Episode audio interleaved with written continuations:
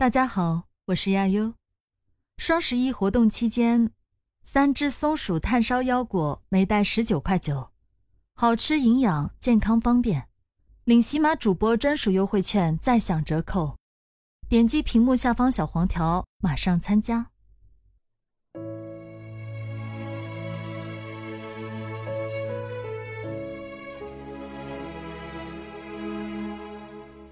仗剑走天涯，开麦聊天下，欢迎收听麦克说，我是小东，我是亚优。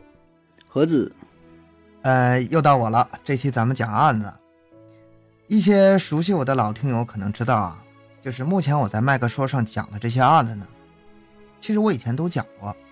然后很多人也说盒子也是这样啊，说盒子讲的那些东西，是不是炒冷饭呢？或者是都都单口版变成多人版的嘛？嗯，就是懒嘛。但实，你说我还往回找我呢，你就在这 没找回来。其实不是，其实不是，不是不是。我们这种情况是什么呢？把那个之前的故事吧，精心挑选拿出来，觉得最好的东西给大家再讲一遍。如果说千里挑一的话吧，你有点吹牛了。但是百里挑一，这一点都不夸张。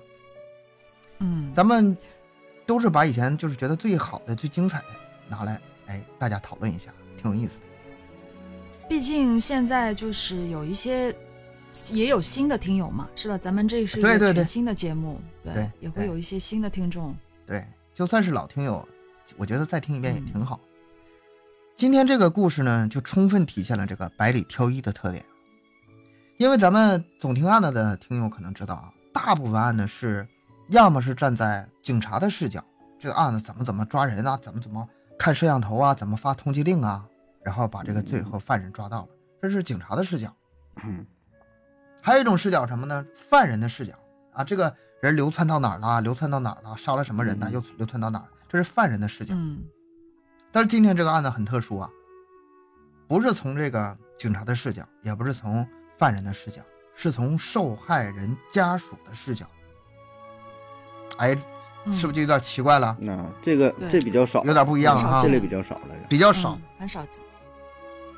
这个故事啊，案子本身不重要，不是重点，在众多的这个就是犯罪的这个案子上吧，排不上号，只是很很普通的一个人命案。但是呢，重点围绕在案子的后续上。我引用一个听友啊，跟我发私信说的话，就是听完这个案子就感觉特别的激动，那四个字来形容：荡气回肠。那这个故事是什么呢？五兄弟万里追凶。你听这名就可以大致想一下是什么内容。就是就是五个五兄弟一起去追那个凶手是吗？哎，你这解释的 哎，这很翻译的聪明。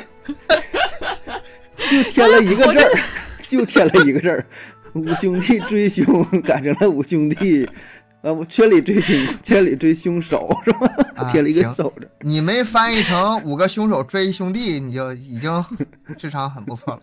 那不就是字面上的意思吗？那你问我这这，对，就是这你还能进步，你你还能进步，有长进嗯，有长进。嗯两千零七年的时候，有一个社会新闻全国轰动，嗯在贵州六盘水那个地儿，有个叫戴氏的五兄弟，姓戴一家，五个兄弟，在六弟被残忍劫杀之后，警方当时毫无头绪。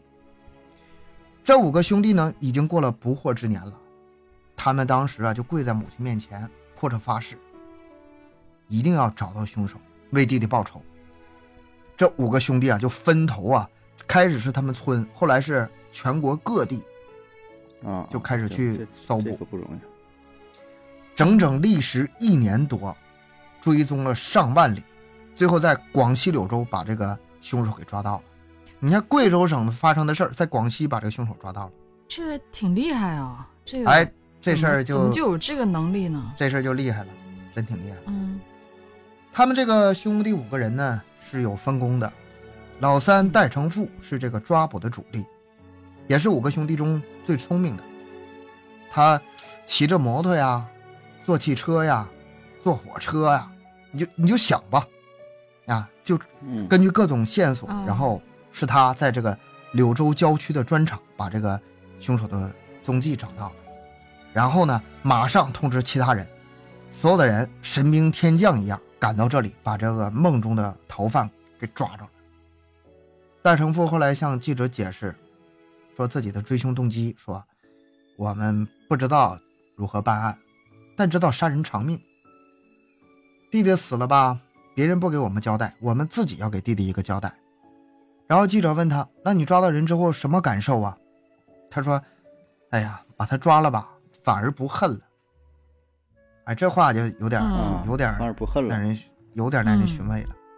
这个事件呢，也就是说，从两千零七年的八月八日，这个凶手叫陆凤仁，在贵州杀死了这个戴天云，也就是这个六弟。然后两千零八年九月二十四号的时候，也就是一年过了一个半月呗，然后他在广西柳州一个砖厂被擒获了。这凶手被抓到之后，速速度可是够快的呀！这一年警察办案可能有的再说，哎这这个再说没有这么快的可能啊。这再说侦查能力也很强啊，感觉。那你看看，这个凶手自己都说，两个没想到。第一个，最开始被发现的时候，他以为当时会有很多警车停在家门口，就没想到是戴天云这几个哥哥呀，几个老乡啊，还有邻居气势汹汹的拿着杀猪刀守在门口。这是当时那个，当时刚案发的时候，那为什么还会被他跑掉了呢？他他当时看到了就没敢回去呗，远远的一看四眼，哦那么多人在那守着，不敢回去了就跑。第二个没想到啊，在柳州被抓，在柳柳州落网的时候，还不是警察，嗯，还是这几个兄弟，哎，阴魂不散又跟来了。哎，这阴魂不散这这词儿可能不太适合啊，但是从他的角度，可能是这个角度。那这个案子是什么案子呢？那就得时间回到两千零七年八月八日了。当时这个六弟戴天云在外面载客，那个摩托车嘛，摩的，嗯，晚上没回家。第二天早晨，戴天云的五哥戴成军接到母亲电话，问他弟弟在家没有啊？这就有点奇怪了。老六啊，一下就这么失踪了。嗯嗯，没过多久，他就听到一个消息，说啊，在哪哪哪发现了一个男人被杀了。他们几个就心里就有点预感不、哦不妙啊。然后几个哥儿几个心慌意乱赶到现场，一发现尸体就是他们六弟戴天云。当时呢，有一个在放牛的小女孩把这个整个过程是目睹下来的。她当时从山路上呢看到了，这开来一辆摩托车，后面的男子就是等到停下车的时候，突然就拔出杀猪刀，把这个摩托车司机给捅了。那摩托车司机哦不用问呢，就是那个戴天云呗，嗯嗯，嗯，这么载的客载的客给他捅。那小女孩吓坏了，连忙下山报警。载客，那客人呢？那就是那客人就是那个凶手。哦，他带人上山的时候，戴天云已经气绝身亡了。这就是有了这么一个初步的一个人证呗，目击证人呗。要说这个戴家六个人吧，老大戴成学已经六十岁了，老二戴成举五十五岁，老三戴成富四十五岁，老四戴成文四十三岁，老五戴成军四十一岁，而这个死的老六戴天云才三十一岁，中间跨了三十年。嗯是是亲 亲哥六个呗，是吧？哎对亲哥六个一个爹妈。这可厉害了，六个儿子。对，但他这是这个他这名儿，他这名儿跟这五个大哥不一样啊。这几个大哥都是成字辈儿范代成代成，范成对呀、对对代代成对对要说他这名儿吧，可能也是带个天字儿，可能压不住。家里这六个哥六个，这个戴天云老六三十一是最小，比老大小了三十岁，所以大家对他都非常宠宠爱啊。嗯嗯嗯，嗯嗯而这个戴天云呢也很懂事儿，五位哥哥相继搬家了，离开村里之后，他自己照顾七旬的老老母亲，还挺孝顺，嗯为人还挺厚道的，跟乡邻从来不结怨。他现在发生这么悲惨的事儿吧，所有的人啊，连那个悲伤老母亲，还有三个年幼的侄儿，还有这兄弟五个人聚在一起，那哭的可以说是非常的伤心。嗯当时这兄弟五个人就聚在一起，就商量好了，跪在母亲面前发誓，母亲已经七十多了，跪在母亲发誓，一定要抓到凶手，抓不到凶手誓不罢休。这公安部门吧，它本身也是立案侦查的，但是侦查的同时呢，这五个兄弟也决定自己开展调查。他们呢调查也不是说没有方法，首先是先把周围的这个摩托车店先都查了一遍。他们首先锁定了一辆摩托车，后来发现不是弟弟的车，但是呢，这个线索呢把另外一起盗窃摩托车案给破了。哎，你就你的意思就是是说，他为什么要找那个摩托车？是因为当时他的车也被抢了，是吗？杀了人之后，把他车也给抢了对。为了就是抢抢他钱，抢他车，对哦，然后他们就从这个车找人呗。他们又在另外一家车铺，他们了解到，就在事发的当天，有一个年轻人到店铺里买车，啊，神色异常，老板没卖给他。这个人像是从山上下来的人，他们怀疑这个人就是凶手。嗯，根据分析，他们那个地方吧，人员非常的复杂，他们在那一带仔细探访了很多天，没什么发现。但是直到案发的第十八天，在该乡的穆家寨，哎，兄弟有两个人无意间发现了一条摩托车印。为什么能发现摩托车印呢？因为这个戴成军呐、他本身就是开修理店的，老六的摩托车的外胎就是他换的，所以他对这个特哦熟悉、啊嗯。他一看这摩托车印儿自、哎自己换的，嗯，就是这个他弟弟那辆摩托车，他们就跟踪啊，跟踪这个叫陆凤仁的年轻人到家门口的时候，发现车印消失了。为了防止犯人逃跑，他们就把另外两个兄弟叫来，守在穆家寨的两条公路出口。你看，当时他们就是就已经挺靠谱了，因为这个陆凤仁就是最后他们抓到那个凶手。对啊，真当时他们就已经这你是刚才说那个第一个没想到嘛，是吧？就是说啊在那个对对对对路口，守在他家，啊，是吧？陆凤云发现这个事儿了，第一个没想到啊，就这几个人，就对上了。你看他们这个抓的还挺准，这五个兄弟不是白给的。晚上大雾的时候，这雨下个不停，四个兄弟很冷。等到第二天的时候，他们就又扮成卖猪的，又进村查找，然后在陆凤人的院子里发现了那辆摩托车。他们、啊，真找着了。他们六弟的摩托车发现了，那这个发现肯定让他们狂喜不已啊，然后就打电话报警。警察和后续赶来的家人赶到的时候，陆凤人已经出逃了。就没把他守住，他不是守路口了吗？他当时可能没在家呗，或者是呃趁着那个中间空隙阶段就跑了呗。嗯总之他跑了。嗯你想想，刚杀完人，他肯定是特别的紧张，然后也特别的警觉，经常观察什么的。嗯然后呢，警方就在陆家搜查，结果搜搜出了戴天云车上的扳手、起子等物品，然后还查出了一把带血的杀猪刀，一件带血的白色西装。那这就很容易去锁定了，这就是陆凤人，就是哎重点嫌疑人。但是陆凤人不跑了吗？然后咱们也说了，这五个兄弟，后来他们就很快决定了，也下定决心了，公安机关你该怎么侦查，这该怎么侦查。我们该怎么找，我们自己就怎么找。几个兄弟就开始分工。那老大、老二年纪有点大了，经不起折腾，是吧？哎，嗯嗯嗯就不远行了，就在家发动亲友力量坐镇。老四呢，开农用车的，主要提供钱，同时在家的附近查，就是该干活、该挣钱别耽误，一边挣钱一边给他们提供经费。而这个老三和老五就开始在外面四处追查。他们从公安机关，他们也了解到一些陆凤仁的信息啊。陆凤仁本来就不是什么个好人，原来就是个车匪路霸，嗯，他有前科的。嗯因为抢劫犯罪呢，被判了八年，而这个凶杀案刚案发的时候，他刚出狱不久，就犯案了。这样，嗯嗯好，他们就从公安机关那儿拿到了这个疑犯的照片，还有这协查通报。哎，因为警方也在协查，也在抓嘛。行，嗯我就拿着这个，我们自己抓去。这一查就不得了啊！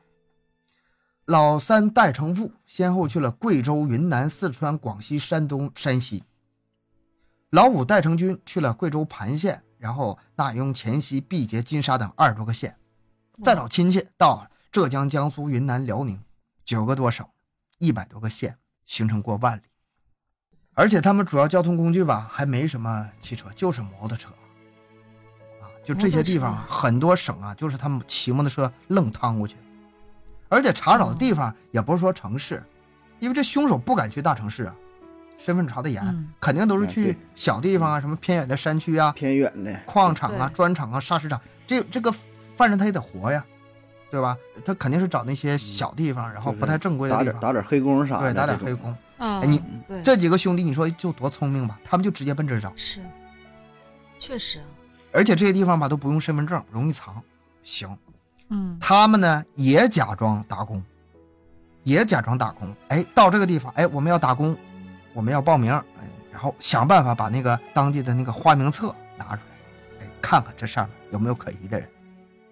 如果没有，哎，就说工资低这如果我是那个犯人的话，他肯定也不用真名啊，他都不敢用他的身份证，他怎么可能用真名？你看花名册，你也看不出啥呀。你觉得这五个兄弟会傻到只看花名册不看别的吗？他那照片都干什么用的呀？他这鼻子底下一张嘴，他是干什么用的呀？哎，我有个老乡到这儿了，你们看他有没有在这附近的？哎呀，我再看你们名字，他这么肯定是这样的。哦，你想想，他这个带一定口音的，很多外地的，他到这会儿就说吧，就说，哎呀，我有朋友什么在这儿，哎，给我介绍介绍，有没有这老乡啊啥认识哎。认识，就闲闲着聊呗。哎，可能就有当地老乡来了，哎呀，说你也是贵州，哎，我也是，还有没有别的呀？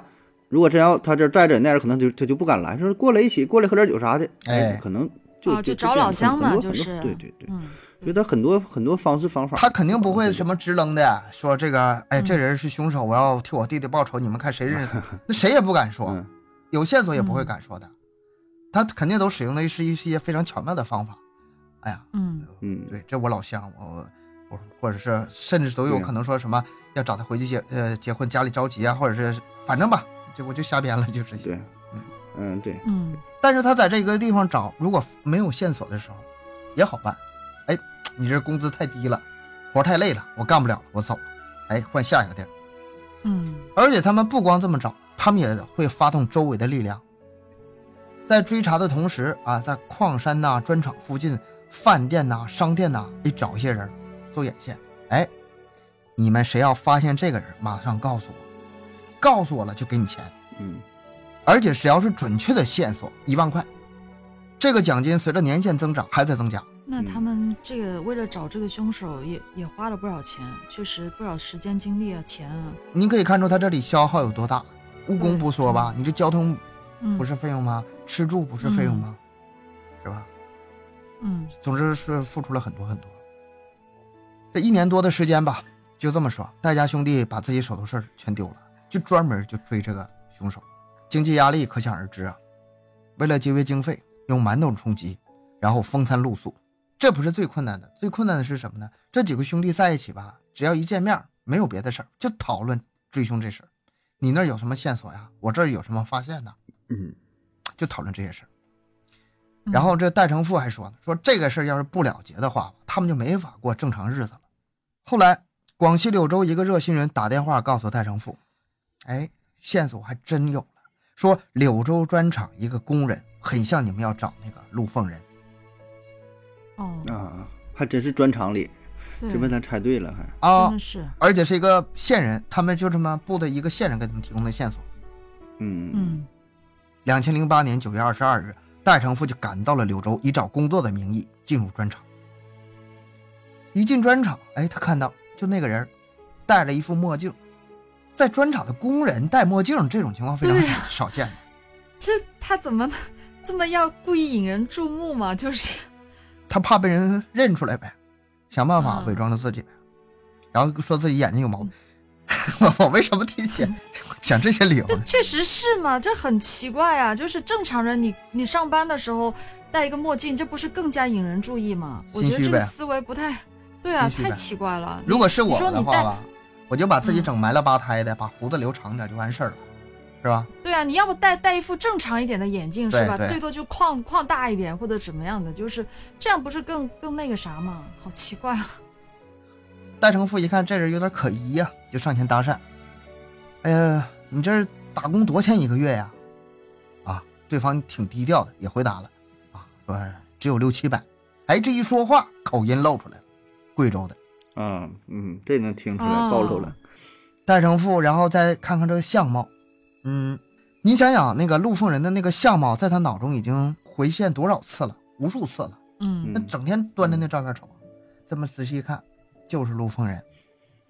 嗯但是戴成富当时可没表现出来，虽然很激动，虽然就是费尽千辛万苦终于找到，但他没表现出来。强压住那个心呐，连夜赶回了六盘水，马上开了一部工具车，带着戴成军还有老二的儿子戴方一票人就赶到了柳州。嗯回来的时候，回到柳州的时候，凌晨一点，然后戴成富在报信人的带领下，悄悄地走到了那个陆凤人的房间。听到响声，这个陆凤人一咕噜就爬起来呀，然后戴成军马上打开手电筒，用强光照他眼睛，厉声喝道：“老实点，你被捕了！”哎，陆凤人吓得就当时就瘫了，以为他就是警察呢。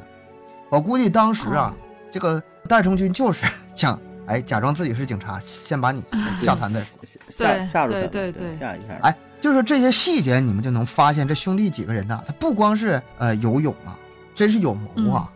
对对，有谋。有。勇有谋，你发嗯。就是他们的这些手段呐、措施啊，包括各种努力啊，你们发现没有，都没白费，全都用上了。嗯，然后把陆夫人抓住了之后，陆夫人就交代了，他说杀人动机非常简单，从监狱出来之后，打了几个月工，买了一辆摩托车，没上牌照。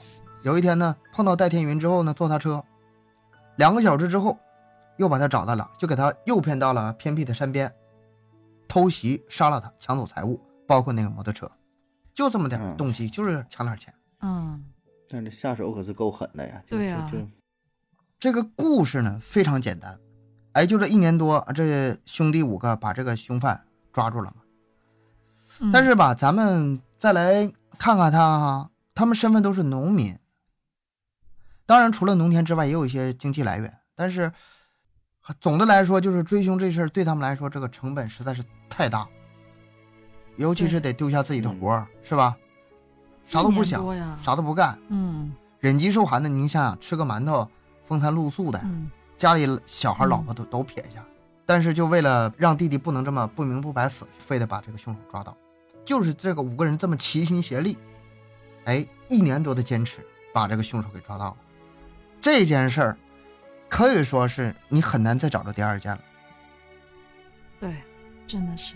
你看这里面有几个，这里面有几个点啊，一个是兄弟一家就是能这么新奇，关系就这么好，嗯，嗯。这是不是就已经很值得呃赞扬了？嗯，对对，这个兄这这份兄弟情谊真的很 很少见，真的。确实有有很多咱说农村可能对啊，关系处的不好的，一家到好几老了这个，个照顾老人问题，对吧？你你说一个孩子没办法就你照顾，这孩子一多了，反倒谁也不管。一分家产的时候，哎，都出来了，嗯，勾心斗角的，是吧？这这确确实这个问题，我觉得更多的好像就像就我说就这种是多啊，反倒说的挺和谐，这种大家庭这种形式，哎，一呼百应的，反而是不多。我觉得就是在特别在利益面前，很少见，很少见。首先要说的就是这个兄弟情谊真的是太深了，嗯。也太让人感动了，这是第一个。第二个呢，他们抓凶手这个谋略，实在是咱不能说高超吧，但是非常合理。嗯，挺厉害，也是感觉是受高人指点了。哎，可能也是。应该是确实啊，是？吧？有人出谋划策，或者说是咱像看那个叫什么？啊，有误杀，啊啊，误杀啊，翻拍那个、原版叫《误杀瞒天记》，嗯。我这不是看电影啊啥的呀，真是学了一些呃侦查反侦查的手段，嗯包括说他这个设计的周密的计划，然后呢安排一下这个布局，然后去哪去找，根据这个线索有什么呃提供悬赏，对，安排线人，然后从哪地方入手。我觉得这个还是计划也是挺缜密的啊，不是说盲干。你说我骑个车，你说是去找，你去哪找，对吧？知知道这个照片儿，你说那大海捞针一样，那不好找。所以整体的计划，我觉得，呃，挺挺挺厉害了。那确实在那些没有什么手段，你说就骑骑个破车啊，你骑个自行车，骑个摩托车，嗯，嗯，硬骑，你说不好。你说你一个犯人真要是跑的嗯话，你想想抓你哪那么容易啊？我就专门找那个偏僻旮旯地方，而而且隐名换就是改名换姓的。你说你上哪找我去？一年就找到了，嗯，这是很这主要你没法没法动用这个公共资源，啊，对，你你你个人行为，你要是警方的话，你可以啊，调动当地公安局派出所说的，联合一下，把哪个路口封了，调一下监控录像，挨家天眼，对吧？挨家旅嗯馆，对啊，直接拿搜捕证一看，你那个你最近什么通话记录拿来我看一下，都能查。你这啥也没有，你没有这权限，你权限全锁死，你说你咋办？哎，这挺牛的，挺就是纯靠个人的这个行为，这挺牛的。确实。对，然后第三点是什么呢？就是他们这个坚持的毅力。你想啊，最开始比如说家人啊受难了啊，你想要去给家人报仇，最开始可能还凭着一股的这个心情啊、热血啊，嗯但是热血，热血。但是全家人这么长时间啊，都在共同做一件事儿，没有人打退堂鼓，这个这个坚持劲儿也是很难得的。对，这件事儿吧，后来有一个后续是什么呢？你说他这个怎么算？你没有先例，你说这玩意儿算见义勇为吗？但是他们也是亲属的关系啊，是亲属关系，是亲属关系。就会有点不太那个，这个不好定义。而且当时这个我不知道资料上没写有没有通缉令，如果通缉令的话吧，还算是一个就是协助警方抓住悬赏通缉人，但是他这个好像还不是，没到那种程度，他前面不是你前面不是说了有一个什么协有个协查通告，协协查通告它嗯跟悬那个悬赏通缉还是有点不一样的，所以说吧，嗯。我不知道资料上也没有，就是政府最后有没有给他们一定的补偿，哪怕是奖励也好，哪怕是补偿也好，这个就不太知道，因为他们这个里面花的钱实在是太多了。嗯，不是有线人给他们报告，那个嗯陆丰人在那儿吗？他给线人一万五，嗯。给线人一万五、啊，说到做到，这钱该给的给。然后呢，嗯托亲戚朋友出去追凶，两三万，戴家兄弟自己花钱两万多，加油，哎，虽然是摩托车的也得用油吧，也嗯，五千块，请亲戚朋友帮忙，哎，就光请客吃饭，也几千块。他这个已经比我想象中要少一些了。他那个年代比较少出去，对，年代年代对，就是，哦，年代比较早，就是我感觉你说他们几个兄弟花的也就两万左右的话，你一年多的时间，那得多节约啊！真的是好，他这不是光花钱呐，他这期间还不挣钱呢。嗯，对啊，那对吧误工误工费，对啊，嗯、对对，这边花那边还不挣，嗯不容易。而且咱说可能也没有多少储蓄，嗯，呃，都是随挣随着花了所，以说经济压没有多少积蓄啊，对吧？一年也攒不了多钱呢都。你这他这一下得得小十万块钱啊，七八万八九十来万，估计得估计得有，对呀，是不？应该，嗯我不知道这后续什么情况，如果听友知道的，可以在评论区留一下。当时呢，他们几个人不是说去报警，然后把这警察带出去的，而是把这嫌疑人抓了，直接给抓回到警方那儿去了。所以说，这个警方当时吧，就是也有点儿，也不是要，也不叫批评，说这种情况确实太危险了，因为有两、嗯有两个嗯危险的地方，一个是万一这个犯人控制不住的话，这个反过来，啊，把他们给伤了，这事儿危险。第二个事儿呢，你看啊几个兄弟啊，他们六弟死了，你一路上义愤填膺的，你踹几脚，我打两拳，就也容易把他弄死。如果弄死的话，这也是个事儿，是不是？所以说他这里面也挺危险的，但好在这兄弟几个人，哎，平平安安的把这事儿给完成。挺挺挺冷静哈，但是押送到这个警察局了。对于他们几个兄弟来说，因为第一次嘛，那个第一次的时候不就是通知警方过来，但是最后我不知道警警方过来用了多长时间，这个我不清楚啊。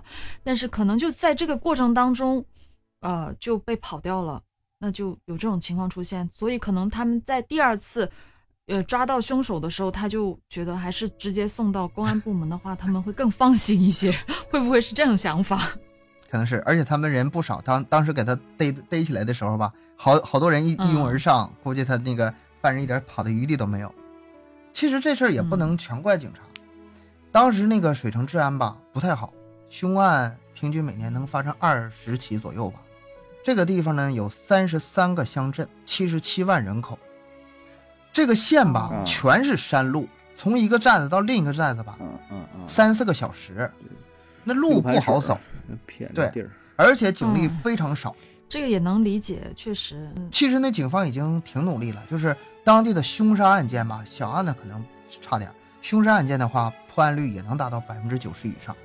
它不能说像是很多治安特别好的城市，凶杀案破案率百分之百，命案必破，这个可能达不到。嗯但是九十以上也算是整体来说是已也算是挺努力了。但他这个可能还是有个时间的问题，对，就是说他是这案子破了，那是几年破的呀，对吧？你 三年破、五年破的，对吧？你这所以这几个哥儿几个一看，那我也等不起你啊！嗯你你你你嗯你这事儿不破的话，他天天觉也睡不着啊。上边还有个老母亲，嗯对吧？啊七八十岁的老母亲，这小儿子没了，然后没个交代，对，你这哥儿几个保证是坐不住。对，所以呢，那你嗯你咋整？你那就自己想办法吧。他这个吧，得回是一年这里边儿一年就抓到了。你要是时间长的话，对，真是难办。真的也是嗯很难办，时间长了，挺难，再也是再再往咱说实话，我觉得也挺难坚持下去。你说你咋整？这个对，主要经济来源这个问题啊。你说就这种形式吧，这种形式也不是特别可取的，对吧？对 就这种形式，嗯确实是什么兄弟义气啥的 我觉得这个嗯个人追凶这事儿吧，还是危险性太大，而且这个压力太大了。后来那个《新京报》的记者就是采访这五个兄弟，问了几个问题，咱们看看他当时是怎么回答的。记者问：“当时为什么你们一定要五个兄弟自己去抓那个嫌疑犯呢？”那个戴成富又回答：“当时吧是没办法，警察那边下发了协查通报之后没消息，我们不能在家傻等着。嗯嗯、去找警察问也没什么消息。我们虽然不懂案子怎么破，但是只知道杀人偿命。弟弟死了，嗯我们要给弟弟一个交代。嗯然后记者又问了：“那茫茫人海你们怎么找啊？”然后他回答嗯说：“当时吧，前前后后方圆两百公里土地我们都走遍了，啊，地毯式搜索，每一家摩托车修理店都找，然后呢留下电话让他们留意，每个村子只要有摩托车店我们就去看，啊，只要有摩托我们就去看。嗯哎，记者就问了，那为什么要锁定摩托呢？他回答：我弟弟的摩托被凶手抢走了，那我找到摩托车就找到人了。那不是去年八月十八号吗？我看到一个车辙印，嗯我就跟着到了附近一个庄里，哎，就找到那辆摩托了。我们兄弟两个守着路口，召集了很多朋友过去，可惜后来打电话给那个刑侦队，来的时候有点晚了，没抓到。记者问：啊那他跑了吗？当时，他当时在水田里干活，跑了。嗯后来我们抓住他的时候，他说当时怕被我们打死。其实我们报警了，但是警察过来的时候吧，已经来，他已经发现了，已经跑了。记者就问：“哎，警察来晚了吗？”哎，他回答：“山路难走，我们理解。那等不及就我们自己干呗。我们四处打听这个嫌疑人的亲友啊，得到可靠消息就往那个地方找。我们开始悬赏一万块，后来加到一万五，如果还破不了，每年再加五千块，一直到找到他为止。不管通过什么办法，一定要把这个案子破了。咱们后来知道，他这个悬赏金额实际上给了那个线人一万五，对吧？一万五，嗯，之前是一万嘛，是吧？第二年加加五千，涨到对一万五加。一万五。你要是今年不破，再明年的话，它还涨，往上涨两万、两万五，它这么涨。对啊，嗯然后呢，记者就问：“那你们怎么制定这个追凶方案呢？”他回答：“这个我们很注重科学性，啊，这想着这个奥运之前呢，身份证查的严，他肯定只能在一些不需要身份证的地方。当时也正逢啊，奥运嘛零八年啊，你说这个啊是零八年北京奥运会那个，时候，对对，正好嗯正好是这个时间点，我就天天关注贵州的报纸，看看有没有这种线索。方案呢，都是兄弟们一起商量的。我小时候特别爱看侦探小说，出的主意多。啊，你哎看，这就是啊，真是，真是哈你说上，哦，跟那个误杀有点。像了。哎，对，还是说的嗯喜欢这方面的，这个头脑也挺灵活的。对对对你看这思路，嗯思路确实挺超前，挺广泛的，挺超前的都是。嗯记者问：“那你们都跑过几个省啊？”啊，他说：“云南、四川、广西、山东，远了坐火车，近了坐汽车，周边省那就骑摩托。他不是没有身份证吗？我们就找煤窑、砖窑。嗯，嗯记者就问：“那路上肯定有危险吧？”他回答：“我们农村人有决心，不怕。我死的弟弟吧，很少出门，对路上遇到的事情没有防备，就这样被人杀了。但是我们不一样，很早就开车在周边省转，什么事情都经历过，所以有经验。为了找人呢，我们就到矿里找活干，看人不在，干两天就走。老板说我们神经病，但是没办法，我们这种条件呢，靠不了别人，只能是靠自己吧，自己多做点准备。”记者问：“那那你们做了哪些准备啊？”这一年呢，我天天在坡上练跑步，每天早上跑一个小时，现在跑五公里只用半个小时。我就想啊，那这速度可以啊，可以，对啊，很快啊，速度。他为什么跑呢？他说：“我就想着自己年纪大了，嗯四十多岁，凶手二十多，哪天我要是碰到他，我一定得跑赢他。这一年多只穿胶鞋，就怕穿皮鞋抓不着凶手。啊，随时看着了就是啊就做好准备随时跑嗯啊，对，要跑赢凶手。然后记者就问：“那你们在路上吃什么呀？在哪里睡觉啊？”他回答：“有时候在老百姓家吃，有人听了我们事儿吧，挺感动的，不要钱；有的时候在小饭馆里吃顿蛋炒饭，有的时候就啃点馒头。我有一个雨袋子，白天下雨的时候当雨衣，晚上睡在地上就裹着它。地特别潮嘛，有的时候冻醒了就起来跑步，跑一会儿就热乎去了，哎，这这不容易啊，这真是不容易，真的是真的不容易。真的，对啊，然后记者问。就是完全完全没有住过旅馆，就一直都是在外面随便他这随便睡。肯定是什么情况都有，肯定是什么情况都有。嗯，记者问：“那在这期间最难熬的是什么时候啊？”他回答：“去年冬天，一直到今年三月份之前，冷得睡不着觉，到处都结冰。摩托车上那个轮胎啊，得用绳子那个捆上防滑。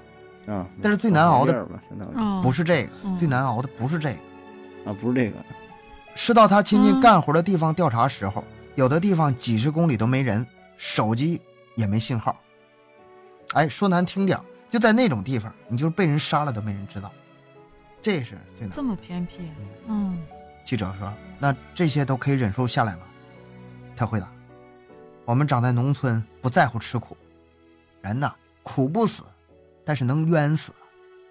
我们当时嗯下定这个恒心，就是要为弟弟伸冤。嗯，他这是被人害死的，如果车祸死的都不至于这样。他手上一直带着这个凶手的照片，手机里面也存着。记者问：“那这一次在柳州这家砖厂打工，你第一眼看到凶手是什么感觉？”他回答：“悲喜交加呀。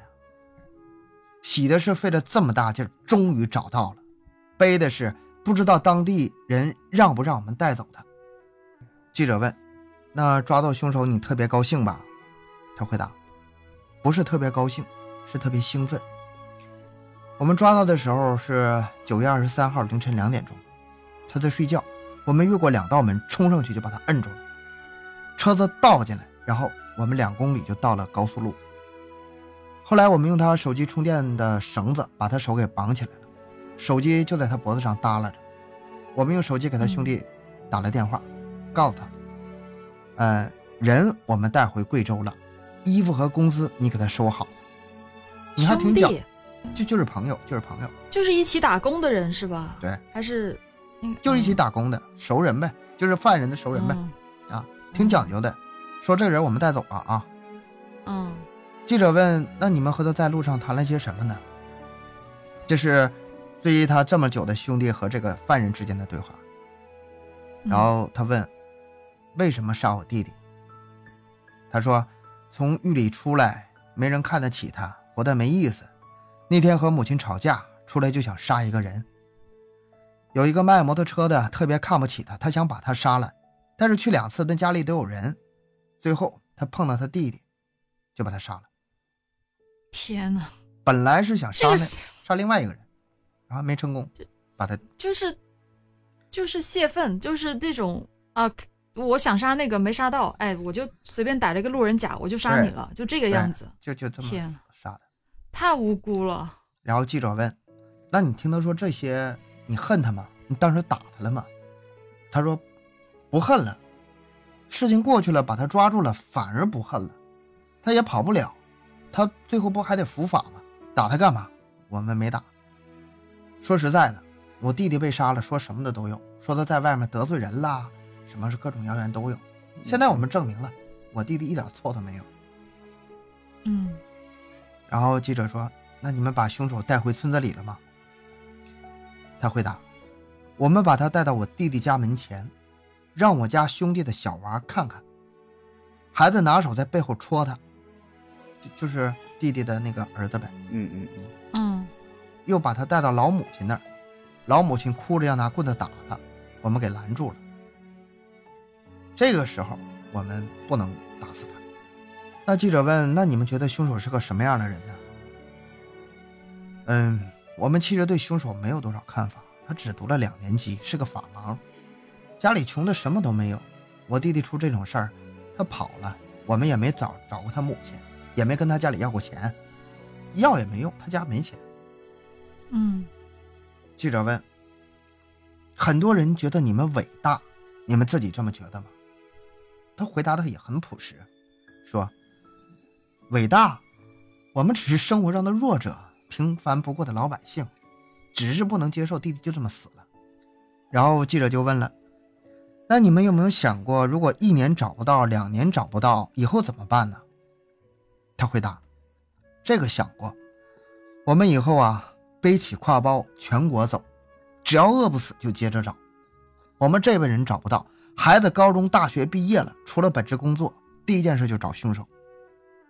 你看，他们就是这个把后代的找凶之路都已经计划好。好佩服啊！这个兄弟情谊，记者说：“看来和你们弟弟的感情很好啊。”他回答：“这个感情啊，一直都很好。父亲打小教育呢，他们要团结。”家里兄弟啊，兄弟的孩子的关系都是特别好。弟弟是家里的顶梁柱，又勤快又善良。就是我们当初都不在家，都已经离开村子了，在老家父老乡亲的交际都是靠他的。他这么一出事全家都崩溃了。所以我们回去跪在老母亲面前发誓，一定要找到凶手。记者问：“那，你妻子支持你吗？”他回答：“去抓凶手的时候啊。”是夜里四点多去广西的。我知道他不愿意，但是不敢说。他不是说心疼钱，是怕我出去回不来，为安全考虑。嗯。记者又问：“那寻找凶手这一年多花了多少钱？”他回答：“杂七杂八的加起来有八万多吧。”这盒子刚才算的还挺，刚才算的挺准的。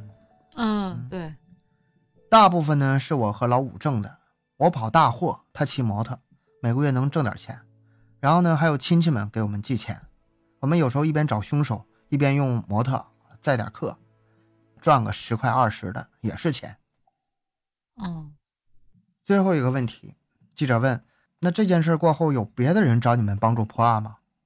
这就有点意思了，就是就是别的案子的家属 一看他们挺厉害，让他们帮着找，变成变成侦探了。啊，他说有。这种事儿出来之后吧，有受害者的家属找我们，希望我们帮他们破案。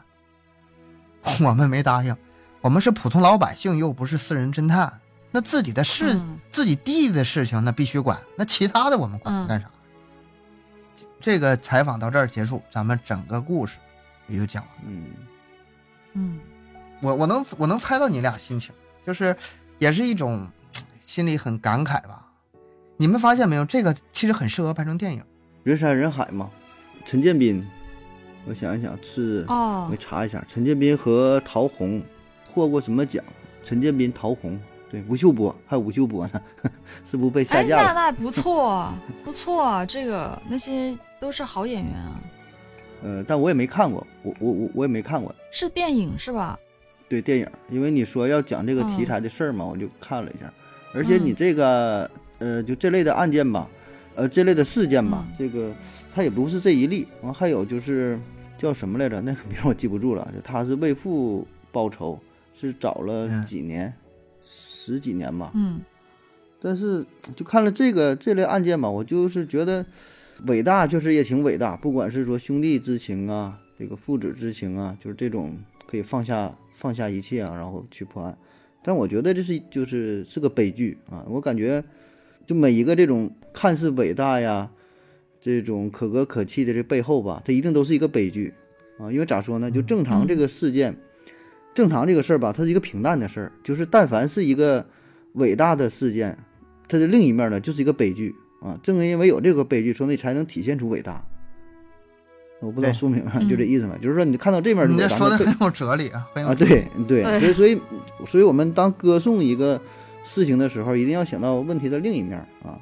当然这个可能比较特殊啊，比较偏远呐，或者如何如何。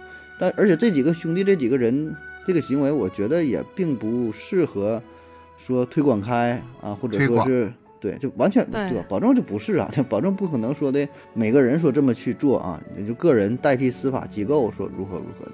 首先，你没有这个能力，对吧？像像这个哥几个确实挺出名啊，这个确实挺厉害。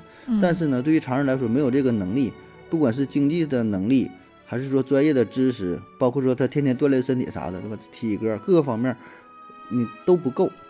而且最重要，我觉得是啥？就是这个案件、这个事件嘛，之所以结局还很好，是因为，嗯，第一，他们解决了这个问题啊，找到了凶手；第二呢，他们一直能够对。第二呢，就是保持着冷静，啊，一个克制的态度，没有做出做出过激的行为。你最后找到那个凶手之后，呃，押送到公安机关，也没说他打一顿呐，或者说怎么地的，对吧？就这种，不管谁给谁谁给谁打死，谁给谁打死，你说这结局都不好收尾。你说，就是说，那就是个大悲剧吧？你说他们哥几个给这人杀了，你这个怎么判？这个怎么量刑，对吧？这个是这这个到时候就是对司法机关一个一个考验了。你说你这事儿去怎么解决吧？那网络上保证是观点，就这种这种争论就得老多了，对吧？人家到时候讨论更多了。哎，你看你们没抓着凶手，人家抓着凶手解决问题了，完你还得给人家判罪，说怎么怎么的，对吧？保证这个这个讨论道德的、法律的这争论就很多，对吧？咱换句话说，如果在这个追捕过程当中，呃，那个就这个凶犯呢，给他们人再杀了一个，或者说是重伤或者啥的，那又是一个悲剧，更惨，又是一个悲剧。嗯，啊，所以我说好在这个结局就是算是一个比较完美的结局啊，有点说像那电视剧的电视剧的情节一样啊，但是这个内核啊，这个背后呢，还是透露着一些悲凉啊，就是说，确实啊，这个法律也不是万能的，对吧？这个咱可以说，法律它就是尽量的做到公平公正。对吧？但是它确实不是万能的，有一些有一些事实它就是如此啊。咱就说一条，就这个诉讼期的诉讼期的问题，追诉的时效问题。那咱就举个极端例子，比如说这个案件是多少年、二十年、三十年之后仍然没有解决的话，或者说没有立案，或者就是说法律已经是没法再再再再管这事儿了。这个之前这个这个讲过了，对啊，立案如果是没有案发的话。嗯，立案的话没有这个追诉时效。我就说呀，如果如果说没有立案，对，没有案发的话，原因你也没报案，也没立案的话，然后说那法律那确实就不管了，那你自己去解决啊。所以我的意思就是说，你这个法律也不可能完全覆盖得到啊，法律它一定有一定延迟性，有一定呃缺陷啊。还有句话叫什么呃，正义什么会会会迟到如何如何，但是说。